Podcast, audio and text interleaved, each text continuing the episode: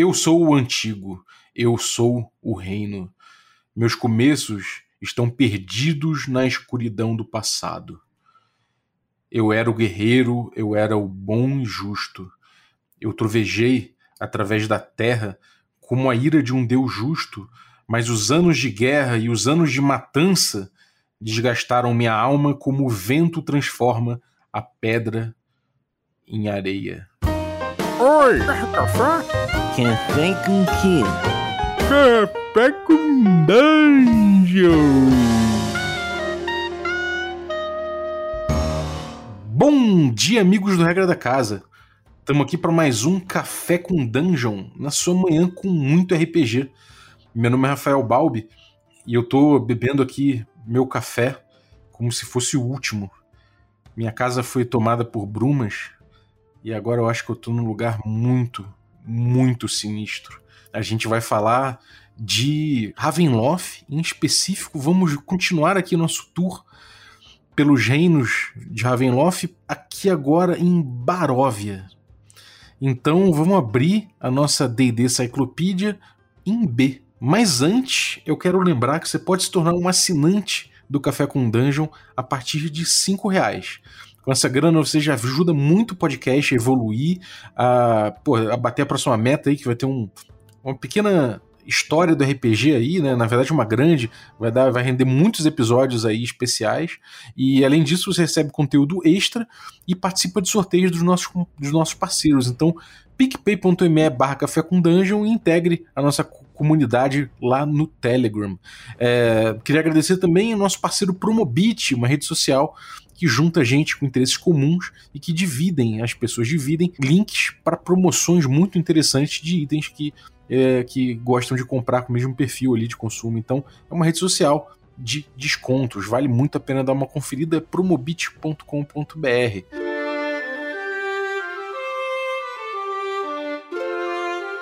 Essa é a D&D Saclopídia. Bem-vindo, Gabriel, mais uma vez aqui na nossa Cyclopedia. Fala, Balbi. E aí, galera do Café com Dungeon.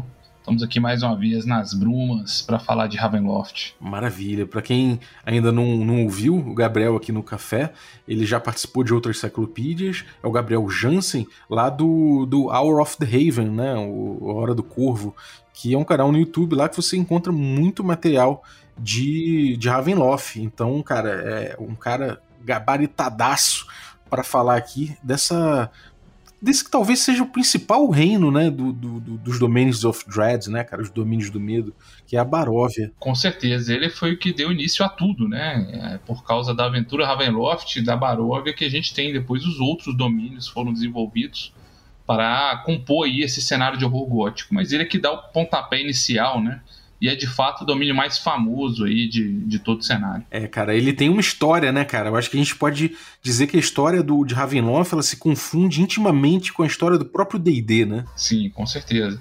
Ravenloft a, a, começa, né, a primeira aventura em 83 com uma aventura chamada Ravenloft, que a ideia era justamente os aventureiros irem até as terras da Baróvia e confrontar o vampiro, o Conde Stradio, né, uma adaptação do Drácula aí para o universo de D&D.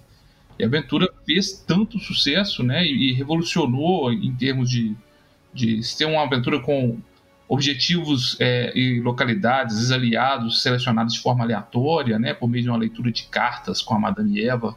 E, e também por trazer um, um, mapa de um castelo muito interessante, é, ali isométrico, que fazia sentido o mapa, né? Não era aquela dungeon meio genérica que às vezes a gente encontrava e principalmente um vilão com um passado trágico, bem detalhado e que não ficava só aguardando os heróis virem atacar, ele interagia com os heróis ao longo da aventura, o que torna isso bem uma aventura bem bem interessante e revolucionária para a época que ela foi feita, né? Escrita aí pela Tracy Laura Hickman, dois dos criadores aí de Dragonlance. Uhum. É, isso, isso representou uma mudança muito grande, né? Eles tinham quase um manifesto, né? Sobre como criar aventuras ali, e estava escrito ali que era uma, era uma história, né? Aquilo não acontecia num, num cenário destacado, existia tudo uma história, existia um passado, né, um, um, um passado, um, uma coisa que aconteceu ali previamente tinha, como você falou, é, a, dungeon é um local real, né, um local totalmente coerente, totalmente realista ali.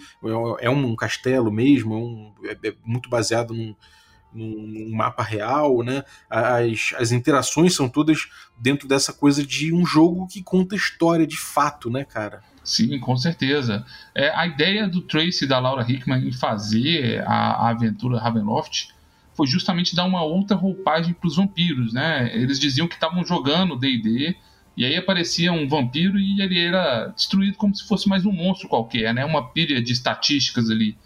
E eles pensavam, poxa, não pode ser assim. O vampiro, ele tem uma história, né? Ele é um, ele mantém a personalidade dele com humano, ainda que corrompido ali.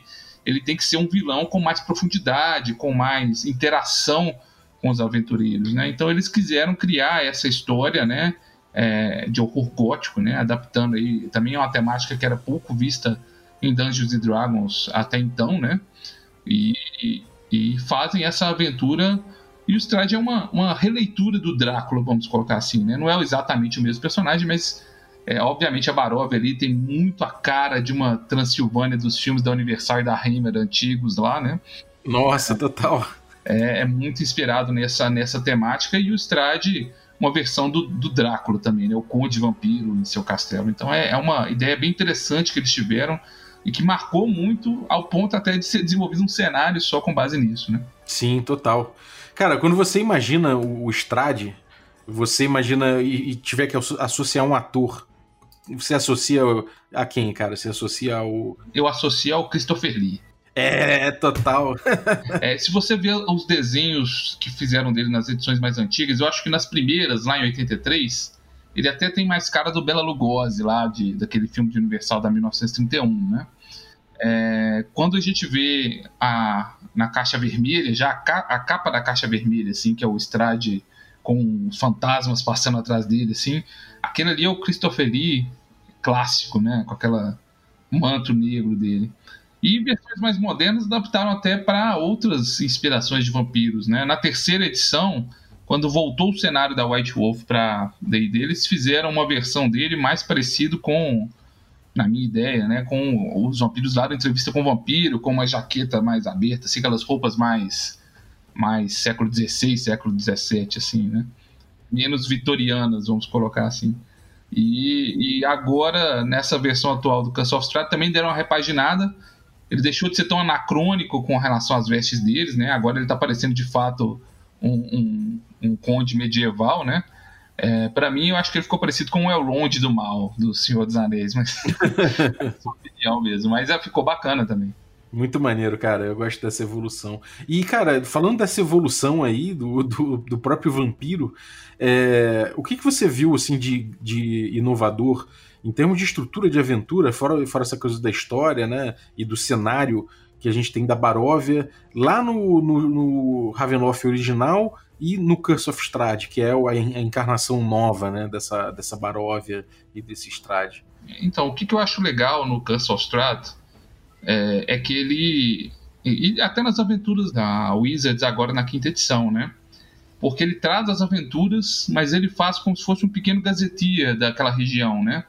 Então é ao mesmo tempo uma aventura e um suplemento. Eu acho que eles acharam um equilíbrio aí no, nos produtos, né? Nesses, é, igual o, o, a Tumba da Aniquilação, o Storm King Thunder, né? Outras aventuras ainda. Você vê ali, ele trata o, o tema da aventura e traz ali uma, um desenvolvimento daquela região, né?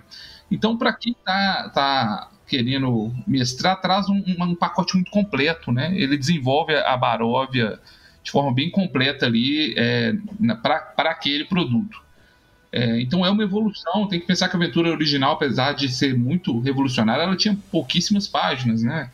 Ela não era tão, tão ampla assim, e boa parte dela era o castelo. Então, apesar dela fazer esse climão todo da Barova, ela não aprofundava tanto, tá? É, o que eu acho negativo do Strahd, mas isso é minha opinião, tem gente que gosta e acha até bom que, que seja assim, né? É que ela não dá continuidade no cenário antigo. Ela é quase que um remake da, da Barova e não uma continuação, né? Eles fixam ali um período do tempo, voltam no tempo de onde o cenário tinha avançado já, né? E só que as, as informações não batem com o cenário antigo. Para quem já está acompanhando há muito tempo, pode ser estranho, né? Mas para quem está conhecendo agora não faz, não faz tanta diferença, né? Você vai jogar uma versão aí diferente da Baróvia. Mas a qualidade do produto é muito boa da Maldição de Estrade. Apesar dessas mudanças que não dão a continuidade, eu acho que ainda assim é, é a, na minha opinião, a melhor aventura da quinta edição feita até agora. Talvez seja mais falada realmente, né, cara? Eu acho que a galera realmente comprou bastante o barulho dela. Não é à toa que estão desenvolvendo, então, agora estão levando, apontando os, os canhões agora para Ravenloft, né, cara? Exatamente. Agora a Ravenloft vai sofrer essa repaginação, igual aconteceu com, com a Maldição de Strade na Baróvia, né? Que eles reimaginam como era a, a Baróvia parece que essa é a linha que eles vão adotar para Ravenloft agora, né? Com os domínios todos isolados, parece que vai ter algumas mudanças mais significativas aí na história e no lore do cenário. Então, então tô ansioso aí para ver o que, que eles vão soltar no dia 18. é, também, cara. E, bom, a gente tem algumas coisas também que, você falou, né, eles repaginaram, mas eles mantiveram.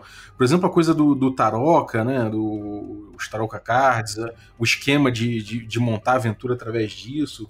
Como é que você encara essa parada aí, cara? Isso foi muito doido, né? Foi, foi uma inovação, né? Cara, é, é, você tem que pensar que eles fizeram uma aventura que pode ser rejogável. Isso é muito interessante, né?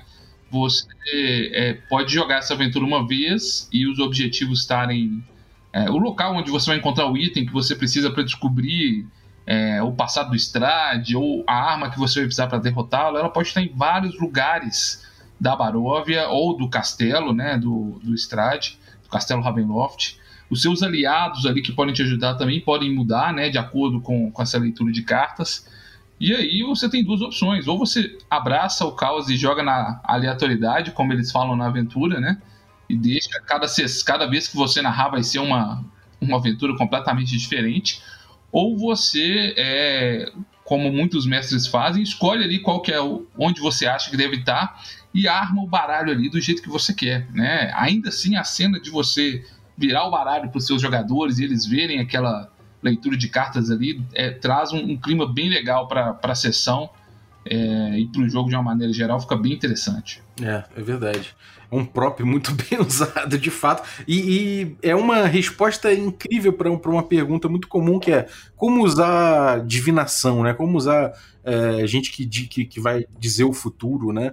dentro do, do jogo. Então eles têm uma, uma resposta muito interessante aí de como utilizar essa, essa, essa prerrogativa, né? Cara, na minha campanha, eu narro uma campanha de Ravenloft há, há muito tempo, né? E aí eu peguei esse baralho que veio nas edições antigas, e aí toda vez que um personagem meu ia fazer uma divinação, um dos personagens conseguia, enfim, não vou contar a história aqui toda, mas ele conseguiu aprender como ler o Taroca dos Vistani. E aí toda vez que ele queria usar, eu selecionava as cartas, mas não explicava nada para ele. Então tinha uma lógica nas cartas, entendeu? Mas ele lia aqui e ficava imaginando: caramba, essa carta aqui, sei lá, do artefato saiu junto com a carta do, do prisioneiro ou do condenado. O que, que isso significa? e era legal para justamente os jogadores quebrando a cabeça ali, tentando decifrar a mensagem que o mestre passou através das cartas para eles. Eu acho um, um prop bem legal mesmo de ser utilizado. Maneiro. E cara, vamos cair então com a mochila nas costas, no meio das névoas. Onde é que fica a Baróvia e qual é o rolê ali? Qual a característica principal dela? Qual a temática que impera na Baróvia? Então, a Baróvia ela fica bem no centro ali é, de Ravenloft. Eu diria no centro, um pouco, centro-sul, né? Que depois, quando no continente antigo de Ravenloft, fizeram ali no meio exata a, a Greta Sombria, né? um abismo que dava ali, é, ninguém sabia o que tinha no fundo, e na verdade ali embaixo tinha um, uma espécie de plano faérico das sombras. Mas a Baróvia fica logo abaixo disso, bem no centro do mapa de, do continente ali de Ravenloft, tá? E a temática dela é a temática é, de horror gótico do vampiro, né? Especialmente nesse caso, aquela temática clássica do Drácula, do cenário da Transilvânia, quando o Jonathan Hacker chega lá para conhecer o Drácula em seu castelo. Então, um domínio medieval bem, bem é, atrasado até em relação a alguns domínios próximos, né? O povo não tem muita educação, é, é muito supersticioso, com muito medo das coisas, né? A maioria de camponeses e, e um governo dominado ali, né, por um conde vampiro que é o seu soberano, né? O Conde Strade é o, a figura central ali daquela região. Então, quando você pensa em Baróvia, você pode, pode imaginar sim aqueles filmes clássicos da Universal e da Hammer, quando a pessoa está chegando ali na Transilvânia com aquelas carruagens, os Vistani, aquela vilazinha com, os moradores estão fechando as janelas ali porque está anoitecendo, esse clima todo de de Romênia medieval, Transilvânia, Moldávia, desse jeito. Um povo supersticioso, né? Uma galera, uma galera que, que tem medo, né? Sim. A Baróvia tem esse, esse, esse quê mesmo de ser um, um, o cenário do, do Conde Vampiro, né? É o, é o Drácula mesmo adaptado para o D&D. Então aquela vilazinha ali aos pés do castelo é uma vila de pessoas, é, a, maior, a, maior, parte deles são pobres, né, camponeses, e tem muito medo, né, alguns, é, é, todos eles já ouviram histórias de vampiro, lendas de vampiro, já conheceram alguém, às vezes, que morreu de forma misteriosa, a região é tomada por lobos, tem muita, muita superstição em volta ali, e que no caso de D&D de Ravenloft são superstições justificadas, né? Porque as criaturas da noite realmente rondam pela Baróvia. E cara, andando pela Baróvia com a mochila nas costas, com o cu trancado, obviamente, no meio daquelas brumas ali, o que, que você vai ver, cara? Qual é, como é que é a geografia do local? Como é que são as criaturas que ele vivem, né? os bichos, as plantas, como é que é esse cenário? Bom, a Baróvia é uma região muito montanhosa, né? A, a Baróvia no início, ela era pegava ali boa parte das cadeias de montanha que eles chamam de Balinox. Então é um, é um domínio de altitude, assim, né? É uma região com montanhas. Eu imagino é, aquele cenário dos cártapos lá, ou, da, ou, se quiser pensar os Alpes de alguma região, né? É, então é uma população montanhesa, tá? É, os Balinox são uma cadeia de montanhas bem elevada e de difícil é, é navegação por ali, né? Então você depende muito das estradas que abrem caminho nessas montanhas, dessas trilhas, para ir de um lugar ao outro.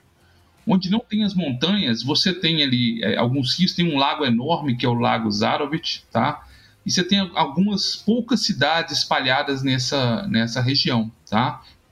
É, ao longo dos, dos anos, com a evolução do cenário, a Baróvia foi ampliada, né? Ela entrou em guerra com o domínio de Gundarak, que era um domínio que tinha ao sul, e conquistou parte desse território. E aí, como Lorde Sombrio de lá, que era o Duque Gundar, havia morrido em circunstâncias pouco esclarecidas, o Conde Strade aproveitou essa oportunidade, invadiu as terras e agora também é o Lorde Sombrio daquela região. E aí em Gundarak também tem um, um, relevo acidentado, né, mas não é tão íngreme igual as montanhas dos Balinox. E tem algumas cidades mais é, maiores até que na Baróvia, né, um pouco menos é, interiorano que esse clima todo que a, que a Baróvia passa, né? Um pouco menos rural. É, a Baróvia tem, na parte norte, que era a Baróvia original, né? Tem florestas ali espalhadas nessas, nessas regiões, e essas florestas são bastante perigosas, né? Não só pelos, pelos predadores sobrenaturais, mas pelos lobos também que infestam a região, né? É um clima temperado, então você pode imaginar ali é, aqueles invernos mais rigorosos, tá? E animais que frequentam esse tipo de clima. Então você vai ter urso, você vai ter lobos, né? É, é, cervos, esse tipo de animais que você vai encontrar lá. Bastante morcegos, né? Os lobos de lá costumam ter um tamanho é, desproporcional, são muito grandes e muito audazes, né? É, viajantes que passam pela Baróvia tem que estar sempre atento aos lobos. Eles costumam perseguir viajantes esperando um momento de fraqueza são, são animais muito perversos e inteligentes. Quanto à, à, à flora, a Baróvia ela tem grandes árvores, né? Carvalhos, essas árvores de, de madeira bem densa, tá? É, pinheiros, coníferas e, e, de um clima mais temperado, tá? E na sua floresta, assim, ela tem uma floresta, a, a floresta de Slavit, que fica ali mais próximo do castelo Ravenloft, tá? E ao sul, nesse domínio de Gundarak, também tem a floresta de Tepurit, que é uma floresta bem, bem mais vasta, né? que fica na parte sul do domínio. Essas são as, as principais matas de lá. Tem duas plantas que eles chamam atenção, que têm propriedades interessantes. Tá? Uma eles chamam de bitterblot, que seria uma espécie de fruta amarga, né? E essa fruta, os Vistani dizem que se você soltar uma maldição enquanto você está partindo um pedaço dessa fruta, a maldição pega com mais força, assim, tem mais chance de pegar na pessoa, sabe? E a outra é conhecida como lágrimas do Vistani, que é uma planta rara que cresce só na altitude lá dos Balinox, mas que com ela os Vistani também conseguem fazer uma poção curativa muito poderosa, né? Então são, são é, plantas interessantes para você jogar aí na campanha, às vezes, como um objetivo para buscar ou para um efeito narrativo mais interessante. É, essas florestas da Baróvia são essas florestas que você se mete e aí tem é, é essa, essa vegetação toda, mas é basicamente aquelas, aquelas madeiras compridas, né? Aquela, aquela, aquela floresta que não é completamente é, contorcida e cheia de elevações e, e, quedas e não sei o que, como a gente vê numa floresta tropical, né? Aquela é aquela bem temperada, com, aquela, com aquelas coníferas, aqueles aqueles uh, aqueles caules mais retos, né? Mais que, que não, não fazem tanta curva e uh, talvez algumas algumas é, árvores bem, bem, bem sinistras no meio, né? Com certeza, contribui muito para esse clima, né? É um clima frio, é uma região montanhosa e com florestas nesse, desse jeito aí, infestada de lobos e outras criaturas da noite. É, é um pesadelo se você ver correndo no meio de uma floresta dessa com os lobos atrás de você, realmente. agora, cara, sai, agora a gente passando aí por, por, essa, por essa mata e tudo mais, a gente vai a gente vai encontrando um povoado, a gente vai encontrando os povoados da Baróvia. Como é que se vive na Baróvia? Como é que, como é, como é, que é a população desse local? Então, a população da Baróvia ela é dividida em dois grupos étnicos, né? Os, os barovianos e os gundaraquitas, tá? A população é majoritariamente humana. Inclusive, pelo menos nas versões antigas de Ravenloft, né? Atualmente eles deram uma amenizada nisso. A população tinha bastante superstição e medo do que é diferente. Então, se você se fosse um elfo, um anão ou um halfling chegasse lá, você ia ser visto com com certa dificuldade pela população, né? Eles podem ter algum receio de lidar com você e tudo mais. Uma xenofobia acentuada, né? Exatamente. Esse é um tema de Ravenloft que era muito presente, né? E a Wizards agora tem dado uma atenuada nesse tom, dado a, a direcionamento que eles têm dado para os produtos agora. Mas uh, na Baróvia Antiga você teria esse problema, né? É uma população que tem muito medo de tudo. Um estranho que chega à noite jamais seria recebido dentro de uma taverna ou na casa de alguém, porque não se sabe de onde esse estranho vem nem o que ele é, né? Você não jamais seria convidado para a casa de alguém chegando à noite na Baróvia. A população lá, ela tem é, a pele varia de tons claros, pálidos, até é, tons morenos ou bronzeados, né? E apesar de se distinguirem culturalmente, os Gundarakitas e os Barovianos são até muito próximos é, em termos de descrição física, tá? É, o povo baroviano original é o povo que veio lá do mundo original do Strade, né? E que foi levado pelas brumas para aí. É, então eles têm essa, toda essa cultura da, da Baróvia arraigada neles, né? O povo Darakita, que vive mais ao sul, eles já viviam sob um outro lote sombrio, até a conquista pelo Strade, que foi ali por volta de 740, né? É, até essa conquista do, do Strade dessas terras vizinhas, eles viviam sob um outro lote sombrio, que era o Duque Gundar, e eles têm já é, uma cultura um pouco diferenciada, né? E até algumas religiões diferentes, alguns se ressentem da conquista e ainda sonham com, com a, Gundarak liberta novamente, tá? Além dessa questão da, da superstição, eles têm uma visão muito é, muito dura com relação à magia, né? É, magia clerical eles até toleram como uma magia que vem dos deuses, uma coisa mais pura, né? Mas a magia arcana é vista com receio. Então, um usuário de magia lá tem que tomar cuidado para não ser visto com medo pela população ou até mesmo perseguido por ela, né? Eles acreditam que a magia arcana ou vem de. ou você tem um, um sangue é, corrompido aí por bruxos, demônios ou alguma coisa, ou você ativamente busca se relacionar com esses seres, com essas criaturas da noite para ganhar seus poderes. Então a magia é vista como algo perigoso macabro e a ser evitado. É, uma, pra, galera supersticiosa, isso é, é, é, é de se esperar, né, cara? É. Agora, a gente tem aí, no meio dessa religião aí, os, os Vistani, né? Sim, os Vistani, embora não possa dizer que eles sejam nativos da Baróvia, né?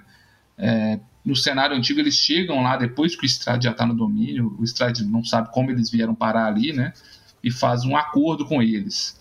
É, e aí, os Vistani têm esse papel proeminente na Baróvia, porque ele fecha um acordo com a Madame, Madame Eva, que era a líder dos Vistani, quando elas adentram suas terras, de que ela serviria de os Vistani serviriam de olhos e ouvidos ali para o Strade, e em compensação o Strade não deixaria nenhum Vistani ser machucado enquanto estava na Baróvia, né?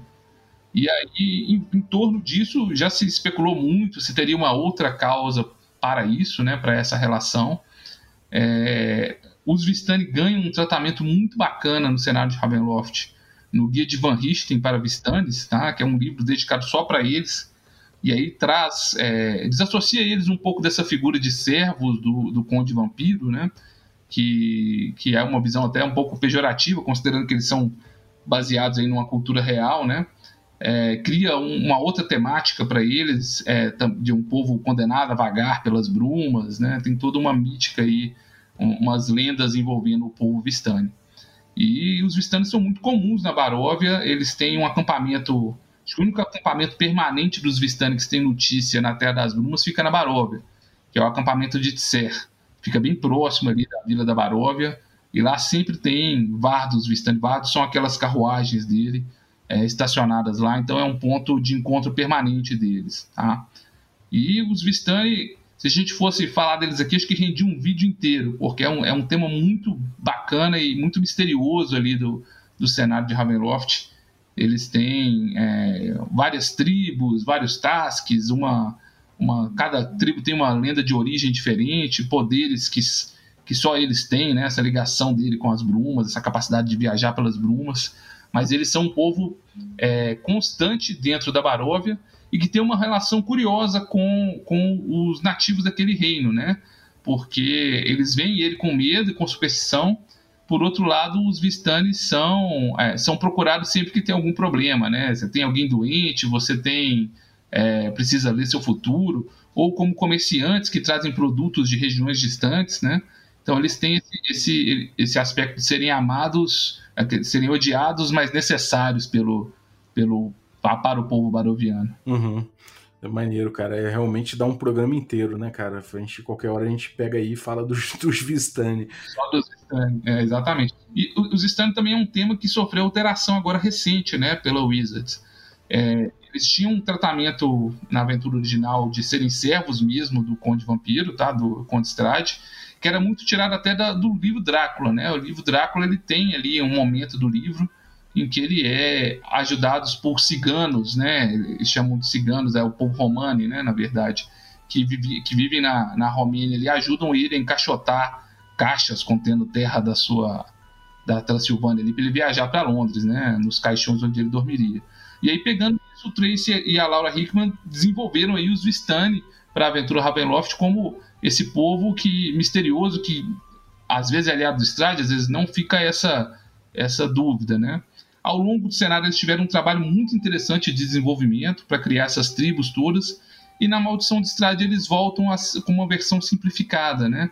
É, a Maldição de Strade tenta ali abreviar para caber tudo numa aventura e aí eles são só um povo misterioso e a maioria deles servindo ao Strade. Na Strade é, é, Revamped Edition, né, que é a edição nova que eles fizeram, com um formato bacana, eles, inclusive, acatando as críticas que receberam da retratação dessa cultura, mudaram isso também. Nem todos os Vistanes são aliados do Strade, você tem Vistanes também que tem, que tem é, um papel de, de destaque no, sem ser vinculado a algo necessariamente maligno. Uhum. Maneiro. E, cara, você mencionou né, essa coisa da superstição e, e, como eles encaram a magia arcana, mas e como é que é o papel da religião na Baróvia? Como é que, como é que entra esse aspecto nesse, nessa, nesse cenário? Então, na, a, o povo baroviano, ele tem uma, uma visão mais, mais prática da vida, são um pouco apegados à religião, tá? Mas você tem cultos lá. O que, que acontece na Baróvia foi o seguinte: antigamente a religião que se seguia era, era a religião de Andral que era um deus específico das terras do plano material da Baróvia, tá? E depois que a Baróvia foi tragada pelas brumas e que o Strade começou o seu reino de terror, essa religião foi um pouco sendo esquecida. Seus templos caíram em ruínas, é, os seus clérigos talvez se opondo às criaturas da noite foram morrendo e a religião foi esquecida. Tá? Então ela é uma religião morta da Baróvia.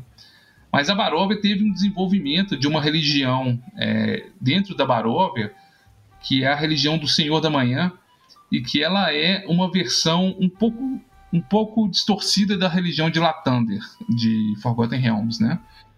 É, e é curioso como que ela surge, porque no, tem um livro que é o Vampire of the Mists, né, o Vampiro das, das Brumas, que ele conta como o Jander Sunstar, que é um vampiro que conseguiu manter a, a um elfo, elfo é, dourado, né, de, aqueles elfos lá de Forgotten, e ele foi transformado no vampiro e conseguiu manter a sua a sua bondade, né?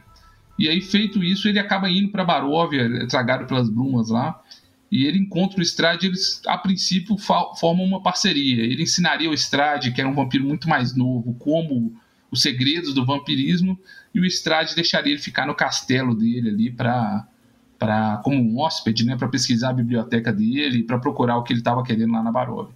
E os dois saem para caçar uma noite, o Strade faz questão que o Jander vá, e Strade e os vampiros dele atacam um, um, um grupo que, tava, que tinha chegado de Forgotten Realms também, né, de Faerun, estava perdido ali pelas brumas. E aí eles matam a todos, menos um, um rapaz, um, uma criança que estava lá. E essa criança, quando vai matar ela, o Jander pede pro Strade, o Jander horrorizado com a cena, né? Ele era um vampiro, mas tinha mantido sua bondade. Pede ao Strade para poupar a criança por um pedido dele. O Strade poupa. E essa criança, ele veio de Faerun e era ainda estava aprendendo, né? Mas era devoto ali de Latander. E aí ele acredita na, na mente de criança dele que foi o próprio Latander que interviu a favor dele, na figura do Jander. E ele cria, começa a passar ali a, a religião do Senhor da Manhã é, com o que ele lembrava da fé dele a, ainda de criança, né? Então criou-se essa religião na Baróvia, derivada desse evento, e é uma religião que é a mais ativa na Baróvia atualmente. Né? É, ela pegou lá entre a população essa crença nesse, nesse Senhor da Manhã, na figura de um sol lá, que é uma, uma versão da, da igreja do Latander um pouco, um pouco torta, né? Além dessa, você tem ainda na a religião de Hala e de Ezra, que são presentes ali, é, mas não tão fortes igual em outras partes do, do núcleo, né? São religiões típicas ali de Ravenloft. E para o sul, lá no, no reino de Gundarak, tem é, um culto que está é, voltando, né? Que é o culto ao deus Erlin. Esse deus Erlin é um deus da morte, da guerra, da conquista, né? E era o antigo deus adorado pelas hordas gundarakitas no passado. E agora, como está tendo um movimento de rebelião, de tentar é, é, libertar Gundarak de novo, né? tem essa intriga política jogada no reino, o culto está voltando à força com, com o ressurgimento ali do culto dessa, desse deus maligno Erling. Pô, muito maneiro, cara. Eu acho isso, eu acho isso fascinante. Como vai moldando, né? Como, como, como chega ali a religião de Lafanda, né? E vai, vai se amoldando ali os Dominions of Dread, né, cara? É, é, é, a religião clássica lá de Lathander, mas com, com alterações, né? Com, com sua corrupção aí pelas brumas. Exatamente, nada fica íntegro ali, né? Exatamente. Muito legal. E, cara, como é que é a história de Barov em si? Como é que, como é que acontece esse, essa evolução da Baróvia? Como é que isso se confunde com a própria história ali das cidades e do, e do, e do, próprio Lorde da, Sombrio da região? A, a, a Baróvia, ela te, sofreu um, foi um dos pontos que sofreu alteração lá na Curse of Strahd, para ficar um pouco simplificada, tá? Na, eu vou falar a principal diferença aqui de uma vez e aí eu vou contar a história antiga que eu acho mais completa. Na, na maldição de Strade, o Strade ele é um conquistador daquelas terras. Tá? Então ele conquista a região da Baróvia e se, insta, se instala lá, né? É, como governante daquelas terras. E a, a região da, da Baróvia de Maldição de Strade, ela tinha alguns ocupantes lá. Você pode ver indícios disso lá na, na parte que fala do castelo Argeon Volst, né? É, não vou saber falar o nome disso correto, mas tem um capítulo lá desse castelo que dá a ideia que era uma região mais com cara de Europa medieval mesmo, né? Você tinha uma ordem de cavaleiros, que um deles, é, enfim, tinha uma temática de dragões e tudo mais. No antigo cenário de campanha, a Baróvia não foi necessariamente conquistada pelos von Zerovich. Ela já era a terra natal dos von Zerovich, né? Então a Baróvia ela começa quando uma das famílias, que era a família dos Zarovits, consegue unificar cidades independentes que tinham ali daquela região em torno de um reino único. Então esse é o ano zero, inclusive, do calendário baroviano, é a fundação do reino da Baróvia, tá? É, é, e aí os von Zarovich, que são a família do Strade, são os ocupantes do trono, né? Eles, eles são os, os governantes ali dessa nação montada nessa nessa região do plano material desconhecido, né? Eles nunca identificam qual que era o plano material que veio a Baróvia. E aí essa nação, ela ocupava não só a região com a Baró, mas uma região maior, que depois também foi tragada para Ravenloft no domínio de Borca, né? O domínio de Borca é um domínio irmão ali de, da Baróvia, mas que foi tragado posteriormente. Então a Baróvia ocupava esse, esse território amplo, né? Não só da Baróvia original, mas também de onde hoje pode ser chamada Terra de Borca.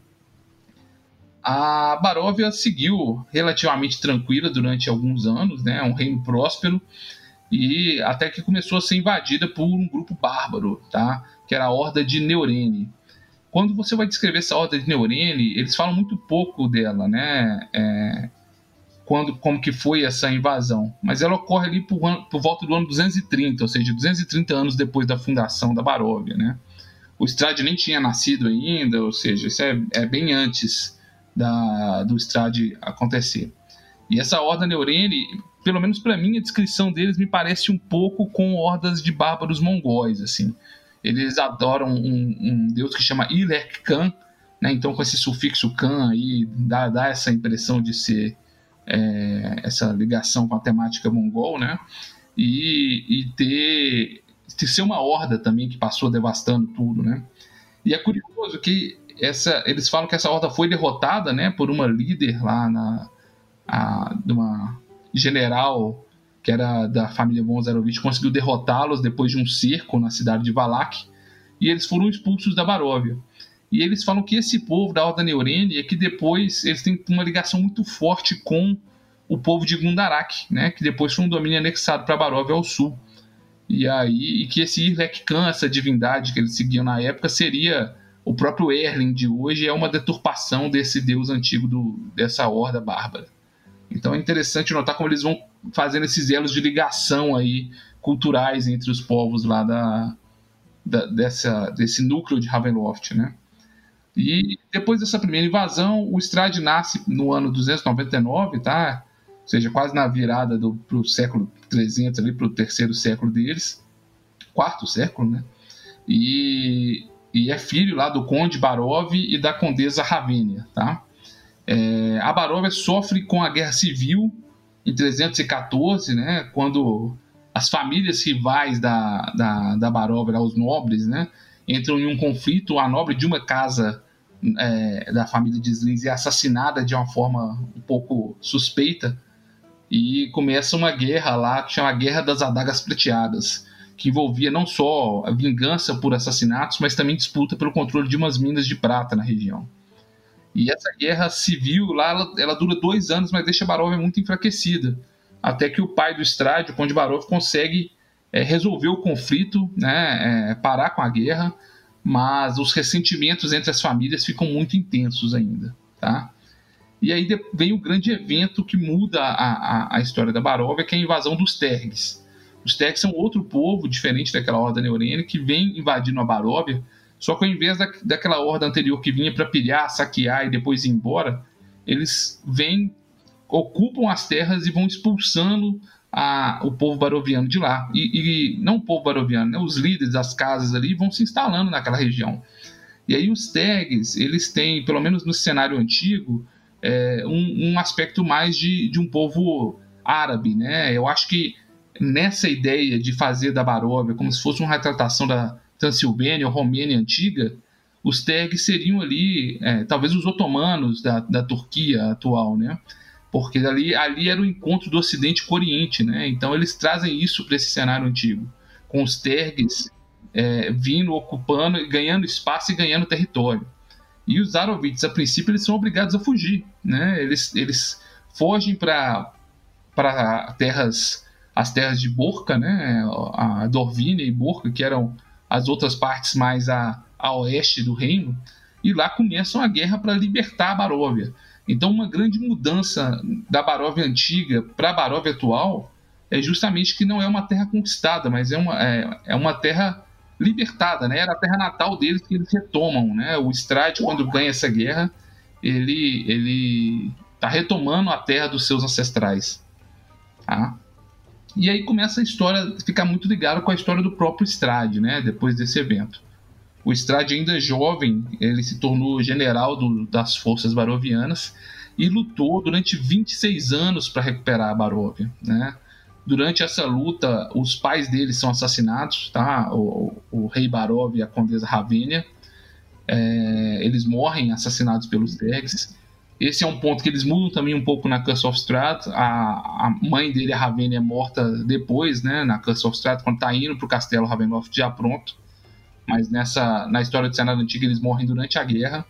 E o Strade lutando, batalhando para libertar a, a terra dos seus antepassados e chega num determinado momento que ele tem certeza que ele vai perder, né? Ele está encurralado, a batalha está num momento crítico e aí nesse encurralado em ruínas antigas lá ele decide apelar para o sobrenatural e usando uns, uns, tomos antigos e macabros que ele encontrou ele acaba invocando o Arcanoloth Inahira, né? É Inagira, que é um Yugloth, que com a cabeça ali de, de chacal de raposa que aparece diante dele faz um pacto com ele, né? Ele faz um pacto com o Strade, ele, o Strade ganharia a batalha, libertaria sua terra natal com a ajuda desse desse Yugoloth Nagira e em troca a alma do Strade seria do desse ínfero quando quando ele morresse, tá?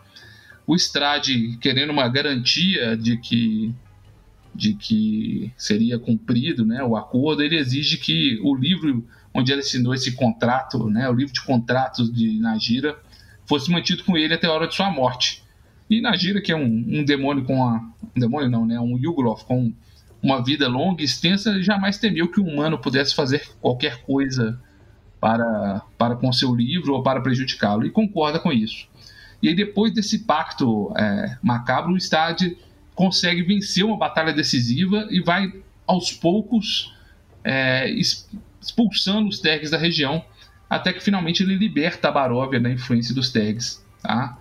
E, e, no ano de 347 ele, é, ele ganha essa batalha, né, depois de décadas de luta, e instaura na Baróvia o seu governo. Ele começa achando as ruínas antigas lá perto da vila da Baróvia um, uma fortaleza antiga e começa a reconstruí-la e, e, faz um projeto de construção enorme e constrói lá o Castelo Ravenloft, que seria ali o, o, o centro do seu poder, né, de onde ele governaria as suas terras ancestrais. Tá? É, o Strade, então, ele assume esse, esse manto de governante ali, ele restaurou o governo dele, parecia que tudo ia bem, né? E ele chama os nobres e sua família para voltar para Baróvia, né, que estavam no exílio. E só que tudo não andava bem em nenhum aspecto, né? Vamos colocar assim o Strade ele vê que ele tá velho e ele tá com a existência vazia, né? Ele só conheceu a luta e a batalha ao longo da vida dele e a, a, a posição de governante ali para ele não, não traz a alegria que ele achou que teria, né? É, isso não, não, trouxe satisfação para ele. É, as famílias nobres que vêm de lá da, do exílio, né, que começam a ocupar Barov, também se ressentem. A família de Slinzer, especificamente, que naquela guerra civil lá atrás é, da Barov tinha ficado ressentida com os Zarovitz, ainda mantém essas feridas abertas e está ressentida e invejosa aí do, do poder que o Strade tem agora, né? E aí eles tentam um assassinato contra o Strade. Eles contratam uma seita de assassinos que chama Balberzi, que são assassinos bem macabros que existiam ali na região, para tentar matar o Strade, mas não conseguem. O Strade vence o assassino em combate pega a adaga dele, né, que é uma adaga é, feita com couro ali da primeira vítima deles, o cabo dela, né, e tudo mais. E ele sabe que alguém tentou matá-lo, mas não sabe quem. Então ele começa a ficar um pouco paranoico também, né, achar que, o, que os nobres são ingratos depois dele ter dedicado a vida dele para recuperar as terras da Barov.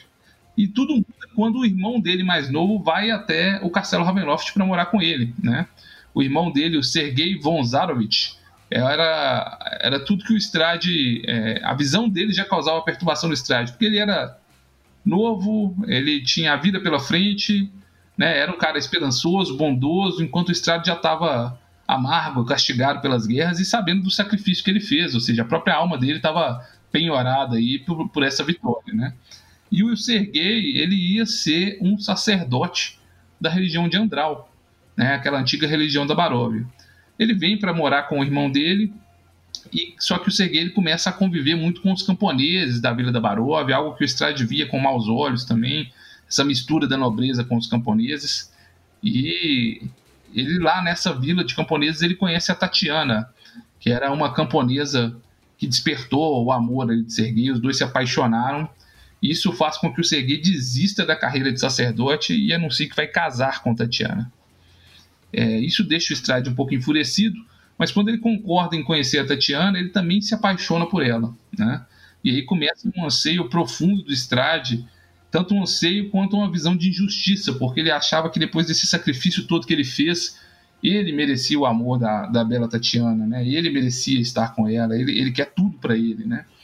E, e, só que a Tatiana vê ele como um velho, né? Ele já tem mais de 50 anos agora, isso na Idade Média já devia ser uma pessoa bem idosa, né?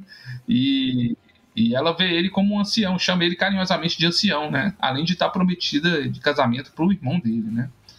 E o Strade não, se, não concorda com isso, ele dá a bênção para o casamento de mau grado, né? Mas fica, não tem como rejeitar, né? A vontade do irmão. E à medida que o casamento se aproxima, ele vai ficando cada vez mais desesperado e angustiado com isso. E aí ele, quando está chegando próximo ao casamento, ele decide procurar novamente nesses tomos antigos por um, por um ritual, magia, o que fosse que pudesse ajudá-lo a conquistar o que ele desejava, né? Ele queria parar de envelhecer e queria é, é, ter ali, é, evitar esse destino funesto que seria sua alma ser escravizada para Inagira e conquistar o amor da Tatiana, né? Então ele acha um feitiço é, que prometia para ele o desejo mais profundo do coração dele. E ele decide fazer isso, e quando ele faz isso, ele invoca uma entidade que ele chama de morte. Tá? A gente não sabe exatamente o que é essa entidade, pelo menos não nas edições antigas, na Curse of Strahd isso é mudado também. Essa é, é um dos vestígios sombrios que tem lá no Templo de Ambar, na, na Maldição de Strade, né? é, que oferece isso para ele, mas nas edições antigas era essa entidade misteriosa chamada Morte. E ela propõe para ele um pacto, né, que se ele é, é, matar o irmão dele e beber o sangue que fosse verter de seu coração, ele ficaria jovem para sempre. Né, ele jamais sofreria os efeitos da idade e teria os meios para conquistar o que ele queria. E o Strade faz isso, né? No dia do casamento do, do Sergei, né, com a Tatiana, ele vai até a sala da, do Serguei, o quarto do Serguei, onde ele estava se preparando para o casamento. E aí ele bate a porta, vai conversar com o irmão dele. O irmão dele, inocente, feliz com o casamento, né, recebe o Strade. E o Strade faz que vai presentear ele com a adaga dos Balvese, né, aquela mesma adaga que o assassino tentou matá-lo. Só que ele crava a adaga no coração do Serguei e assassina ele e bebe o sangue que está jorrando ali do ferimento.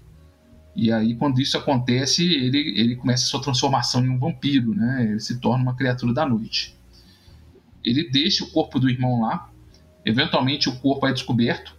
Suspeita-se que haviam assassinos ali no castelo, né? Os portões do castelo são fechados.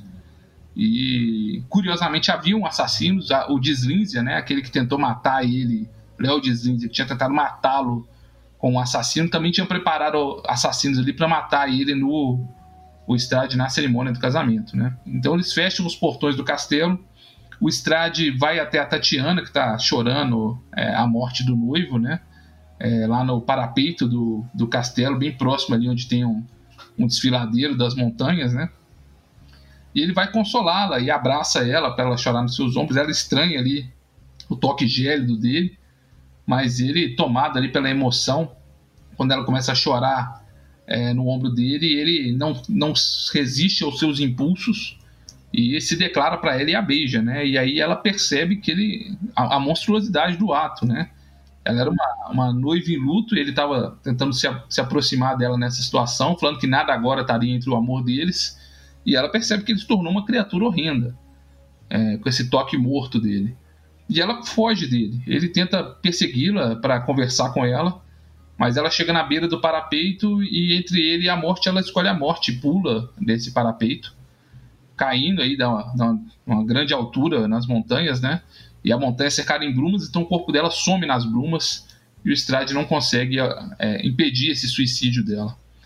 É, ou seja, ele sacrificou tudo por um objetivo e ficou com nada, né? Se tornou essa, essa monstruosidade. E aí, quando isso acontece, as brumas se erguem e toda a Baróvia é levada aí para a Terra das Brumas. É, os assassinos do Deslize até tentam atacá-lo, mas as flechas já não fazem as setas das bestas já não fazem nada com ele, né? E ele, em fúria, mata todos que estão lá presentes no castelo, né? A, a festa termina em tragédia. Né? E aí, nos anos que se seguem, ele se estabelece como o lote sombrio da Baróvia, né? O domínio está cercado por brumas por todos os lados. Ele cria uma história falsa de que o verdadeiro Strade morreu nesse ataque e que ele seria o irmão dele que não estava presente na festa, né? Só que desde então ele põe a tradição que todos os, os líderes, lá em homenagem ao, ao verdadeiro Strade morto, assumiriam o título de Conde Strade quando subissem ao, ao trono, né? Então essa é a, máscara que ele usa para governar, embora ele não se preocupe tanto com isso, né? Mas se você for olhar oficialmente, ele é o Conde Strade décimo terceiro, sei lá. Ele vai pondo essas, essas alcunhas, né? Só para não falar abertamente que é um vampiro. E aí ele dedica os próximos anos a tentar caçar o Léo de Slínzia, né? Esse assassino que tava que, que tentou matá-lo lá e por quem ele atribuiu a culpa, né? A população da Baróvia acha que terminou em tragédia porque o Deslinze matou todo mundo. Ele atribui essa tragédia a esse inimigo, né? É, eventualmente ele encontra essa pessoa e mata isso e depois disso começa o ciclo de tormento dele de tantos em tantos anos, aparece uma reencarnação da Tatiana nas terras da Baróvia, né? E o Strade, sempre que ele descobre ela, ele tenta se aproximar e essa encarnação acaba morrendo, né? De formas variadas. Uma vez ele encontra uma. A primeira vez que ele encontra, ele tenta transformá-la numa vampira, mas o, o, o padrasto dela descobre e, e, mata ela antes da transformação, né? Enfia estaca no peito dela. Da outra vez ele encontra a mulher, mas ela morre de febre pouco tempo depois. Né? Ou seja, sempre que ele está prestes a conseguir o que ele mais deseja, isso escapa pelos dedos dele. Tá condenado a nunca se dar bem, né, cara? É, os Lords Sombrios eles têm essa, essa punição, né? Eles são os senhores sombrios absolutos do seu domínio, mas eles têm essa questão de nunca conseguir aquilo que realmente desejam. Eles são também figuras atormentadas, né? No caso do estádio, o que ele deseja é a, o amor da Tatiana. Só que ele não consegue, porque ela sempre escapa pelos seus dedos quando ele está prestes a conseguir. Né? É, na aventura, inclusive, Ravenloft original e na Curse of Strahd, a história que acontece é essa, né? Tem uma reencarnação da Tatiana, é a Irena coreana, né? E essa encarnação da Tatiana é o objetivo do Strade ali, ele quer é, reconquistá-la, né? E aí, cada vez que vem uma reencarnação, ele tenta fazer as coisas um pouco diferente, né? Tentar o consentimento dela, ou tentar é, é, mostrar aos poucos que ele pode ser é, um parceiro dela, porque ele sabe que se ele for diretamente com muita sede ao pote, ele vai acabar é, perdendo ela, né? Então ele, ele vai sempre tentando uma abordagem diferente ao longo dos séculos que ele vai é, procurando pela reencarnação de Tatiana, tá? Fora essa questão do, desse tormento eterno dele, o Strade escapa de pagar sua alma pro, pro Arcanolof na gira, né? Ele leva o livro de contratos para a Terra das Brumas, e Nagira ficar lá no plano material sem o seu sua fonte de poder, né, os contratos com as almas que ele acumulava. E ele também não morre mais, né? Ele se tornou imortal de certa forma. Então ele quebra, ele quebra esse contrato, né? Isso teria repercussão depois nos eventos da grande conjunção, tá? O que, que é a grande conjunção? Tinha um um Vistani, que era um Ducar, né? um Vistani homem com o dom da visão, ele é chamado de Ducar. E geralmente eles matam eles quando eles ainda são, são é, crianças, assim que identificam isso, porque um Ducar é um, é um mau sinal, é um mau agouro você ter um, um, um Vistani homem com o dom da visão, né? E esses coisas sobreviveu e ele profetizou a grande conjunção, que era é, um evento, né, que teria seis sinais e que teria capacidade aí de destruir a Terra das Brumas e até mesmo libertar seus lotes sombrios, né? É, esse foi um mega evento do primeiro arco do, de mega eventos da, de Ravenloft, logo que ela foi lançada, né? E é narrado em seis aventuras diferentes. E as últimas aventuras envolvem justamente essa situação do Strade com Inagira. Um dos sinais falava que Nagira iria reverter o seu destino. E, e, e todos aqueles que vivem sofreriam por isso. Então, Inagira reverter seu destino seria o Arcanolof finalmente conseguir a alma do Strade, né? E na grande conjunção, o Azalim ele antecipa o, o, sexto sinal antes do quinto, e por um breve momento os lotes sombrios são soltos no plano material. Né? Essa é a última aventura da grande conjunção. E aí, na Baróvia do plano material, o, o Arcanolof Nagira, que estava há muito tempo caçando o paradeiro do Strade, descobre que ele está lá de volta e vai atrás do, de, de conseguir a alma do Strade, né? Para isso ele sequestra uma encarnação de Tatiana que estava lá no plano material.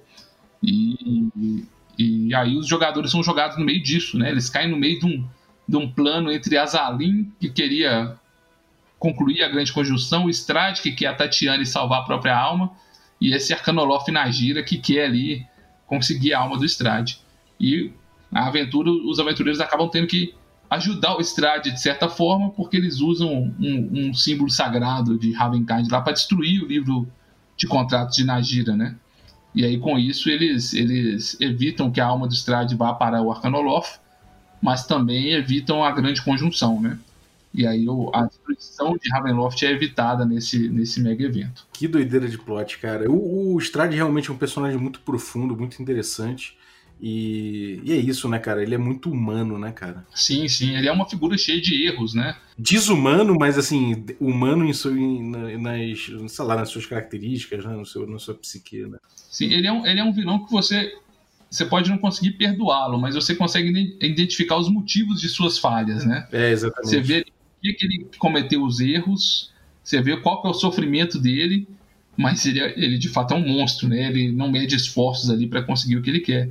E é uma versão interessante que eles fizeram, né? Essa adaptação do, do Drácula para D&D, né? É a figura do Conde Vampiro que está em busca do, do, de um amor perdido há muito tempo, mas ele é, ele não deixa de ser um vilão, né? É, ao contrário dos filmes do Drácula mais recentes aí, que ele até tem uma certa redenção, nas aventuras ele não tem essa redenção, ele é o vilão a ser derrotado, né? É, alguns até gostam de narrar dessa forma, tá? Eu já vi mesas que aventureiros propõem a redimir o Strade, mostrar para ele seus erros e, e, e, tentar fazer com que ele se arrependa. Eu acho legal, acho que na, na, temática de horror gótico, a chance de redenção tem que existir, ainda que ela seja rejeitada pelo vilão. boa, boa, bom take, cara.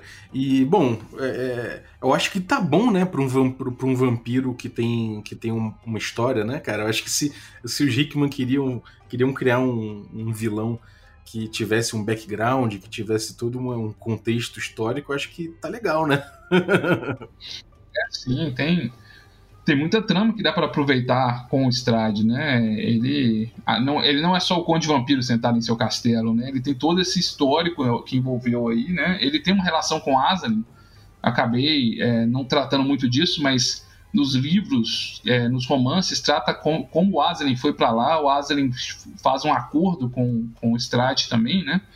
E aí ensina magia para o Strade enquanto eles buscam um jeito de quebrar a prisão das brumas ali, né? O Aslan principalmente. Eles acabam desenvolvendo uma máquina de troca de almas, né? O Aparatus. E com isso eles conseguem escapar também brevemente de Ravenloft para Mordente, que é a segunda a continuação da aventura Ravenloft original, né? A Casa da Colina do Grifo, do Grifo passa nas terras de Mordente.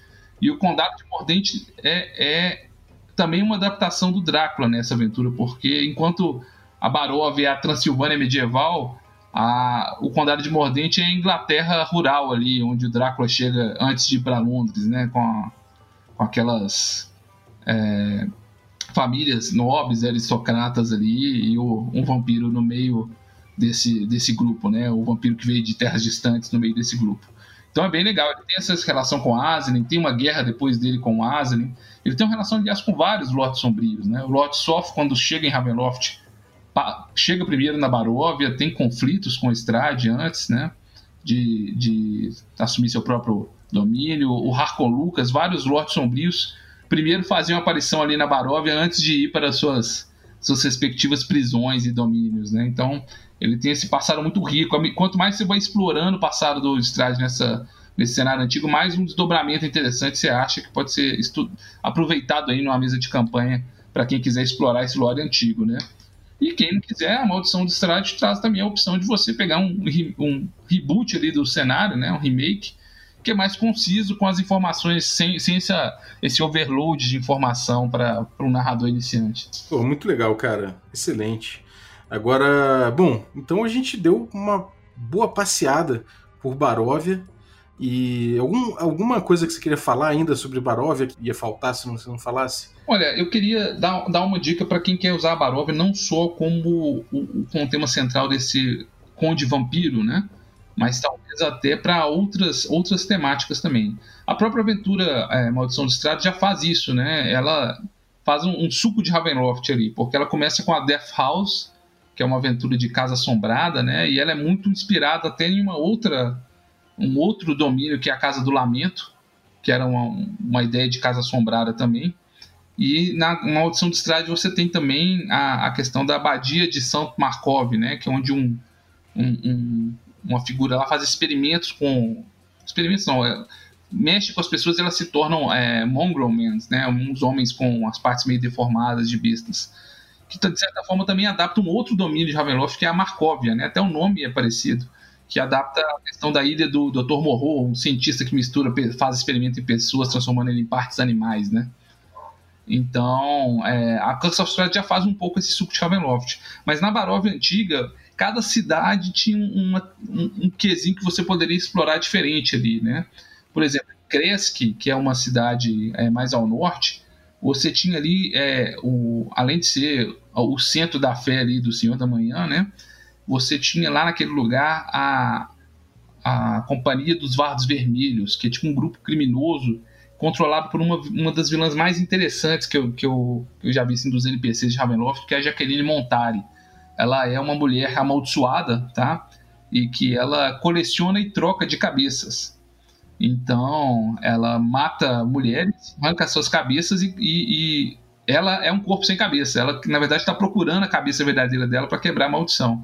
Então ela põe a cabeça da mulher no lugar e aí consegue enganar as pessoas desse jeito, né? Valak, que é uma cidade é, da Baróvia clássica também, na, no cenário antigo, ela foi um dos grandes centros da cultura terg. Então você tem ainda aquela arquitetura mais, é, mais árabe né, em alguns pontos da cidade, e lá é considerado um centro ali para conhecimento oculto. Né? É, você tem uns, uns, mercados negros ali onde magia ou, ou, conhecimento proibido é negociado, que também tem uma temática interessante. E à medida que você vai para o sul, né, é, onde era a antiga Gundarak, você tem lá também o, toda a questão do, dos rebeldes, né, do culto de Erlen, que querem trazer de volta Gundarak à independência, né, que traz uma intriga política aí para dentro da Baróvia, né, e você tem figuras é, é, como a prima do Strade, a Lisa von Zarovich, que também é uma vampira, né, que já tentou se rebelar contra o seu primo e hoje está é,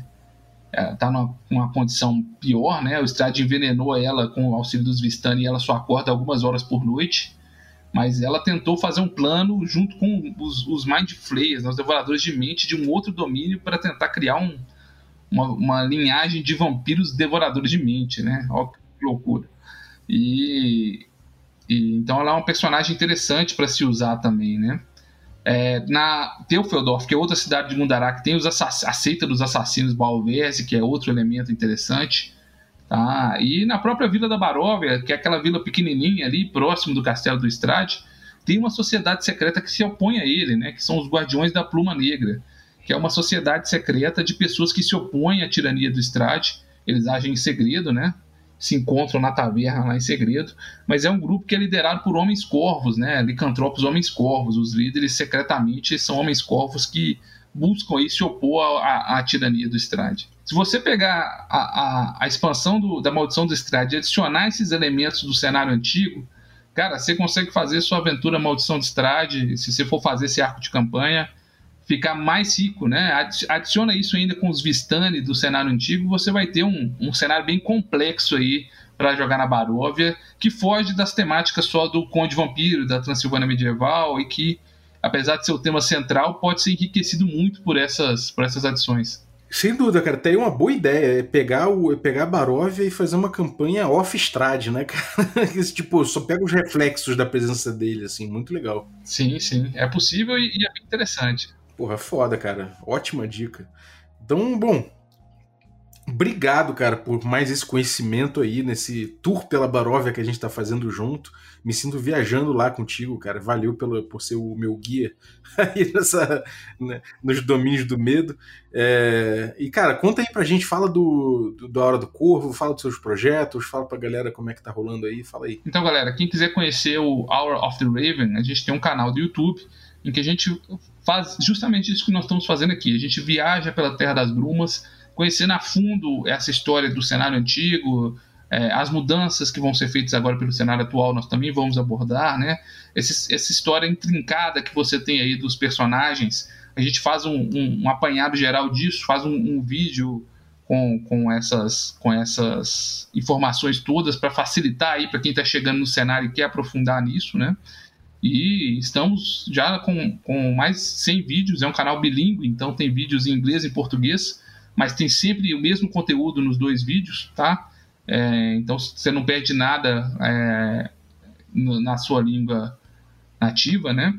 E além do All of the Raven, eu tenho também um, um, um, podcast com o mesmo conteúdo que chama A Hora do Corvo em português, né? Quem quiser ouvir em áudio aí para não, às vezes não pode ver o vídeo, né? Pode ouvir também é, só só o podcast, tá certo? E aí quem quiser ir lá conhecer, passear pelas brumas comigo, fica à vontade. Seu prazer guiá-los pelos domínios do medo. Maravilha, esses links vão estar no descritivo do episódio, então colhem lá e prestigiem aí o Gabriel no, no Hour of the Raven, que realmente é um trabalho formidável, cara. Parabéns aí. Ah, obrigado pela chance de, de vir aqui mais uma vez no Café com Dungeon. Adoro esse podcast, é sensacional. A D&D Cyclopedia, então, adoro essa, essa parte aí do programa de vocês.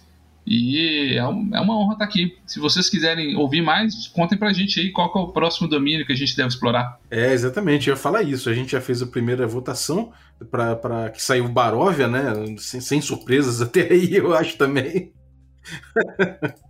Mas a gente vai fazer uma votação pro próximo. Então a gente vai pegar alguns nomes aí de domínios e vai botar na lista aí para vocês votarem, se vocês quiserem, em qual vai ser o próximo domínio que a gente vai entrar para explorar. Então, cara, muitíssimo obrigado aí pela, pelo teu conteúdo. Valeuzaço. E você que ficou ouvindo a gente aí até agora, muito obrigado pela tua audiência. Cara, valeu mesmo. E queria agradecer também os nossos assinantes, essa galera que torna possível essa aventura. Então, vou agradecer aí os nossos assinantes Café Expresso. Dentre eles, eu vou citar Renan Albino. Muito obrigado pelo teu apoio, cara. Vou agradecer também a galera é, Café com creme. Então, Gabriel Queiroz, muito obrigado aí pelo teu apoio. E agradecer também os nossos assinantes Café Gourmet. E aí eu vou agradecer o Erasmo Barros, o Gilvan Gouveia, o Ricardo Mate, Adriel Lucas, Bruno Cobb, Diego Sextito, Rafa Cruz, Abílio Júnior, Denis Lima, Matheus Guax, o Jean Paz, o Franciola Araújo, o Mingo, o Daniel Melo, o Vinícius Lourenço Fernandes, o Rafael Garotti, o Guilherme Nojosa, o Caio Messias, o Pedro Cocola, o Thiago Lima Barbosa, o Tito, o Marcos Paulo Ribeiro, o Pati Brito, o Denis Lima e o Rodrigo de Lima, Lima Gonzalez. Galera, muitíssimo obrigado pelo, pelo apoio, um abraço e até a próxima.